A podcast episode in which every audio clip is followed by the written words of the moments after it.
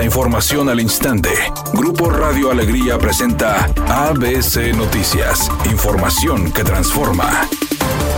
¿Qué tal? Muy buenas tardes, esta es la información. El gobierno de Nuevo León firmó un convenio de colaboración en materia de seguridad pública con los gobiernos de Tamaulipas, San Luis Potosí y Veracruz para sumar esfuerzos y trabajar de manera conjunta a fin de seguir recuperando la paz y tranquilidad en las cuatro entidades. Durante el evento, los gobernadores de Tamaulipas, San Luis Potosí y Veracruz, además del secretario general de Nuevo León, Javier Navarro, sostuvieron una reunión acompañados de secretarios de seguridad pública, establecieron las bases para ser más eficaces en la respuesta responsabilidad de brindar protección a las personas y su patrimonio. Asimismo, para defender las libertades, conseguir la paz y restaurar un modelo de convivencia más justo e inclusivo, donde la seguridad sea la base para un desarrollo más equilibrado y equitativo. Agregaron que un punto muy importante de este acuerdo es la decisión de compartir información de inteligencia a través de las Secretarías de Seguridad Pública a fin de evitar que los grupos delictivos que realizan algún ilícito en un estado puedan esquivar a las autoridades pasándose a otra entidad.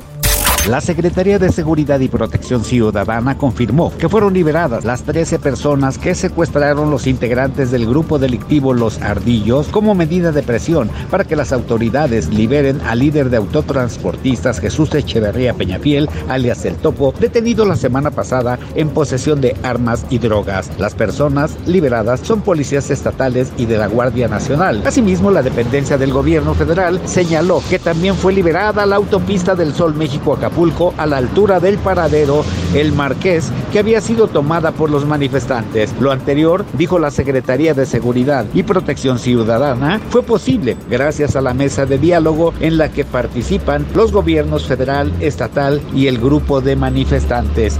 ABC Deportes informa, juego de estrellas del béisbol de grandes ligas después de lo que fue el Home Run Derby, en donde Randy Arozarena llegó hasta la final, se enfrentó a Vladimir Guerrero Jr. y bueno, lamentablemente perdió 25 cuadrangulares a 23. Vladimir Guerrero Jr. tuvo un bono de 30 segundos adicionales de lo que tuvo Randy Arozarena y eso marcó la diferencia. Muy cerca el cubano mexicano de alzarse con el triunfo, lamentablemente se quedó corto en el número de cuadrangulares.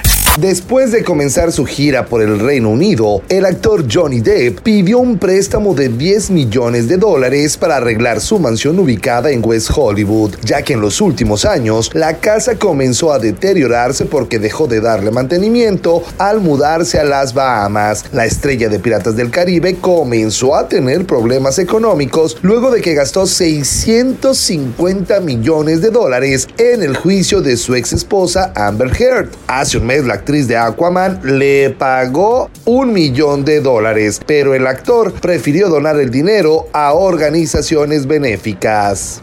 Redacción y voz, Eduardo Garza Hinojosa. Tenga usted una excelente tarde. ABC Noticias, información que transforma.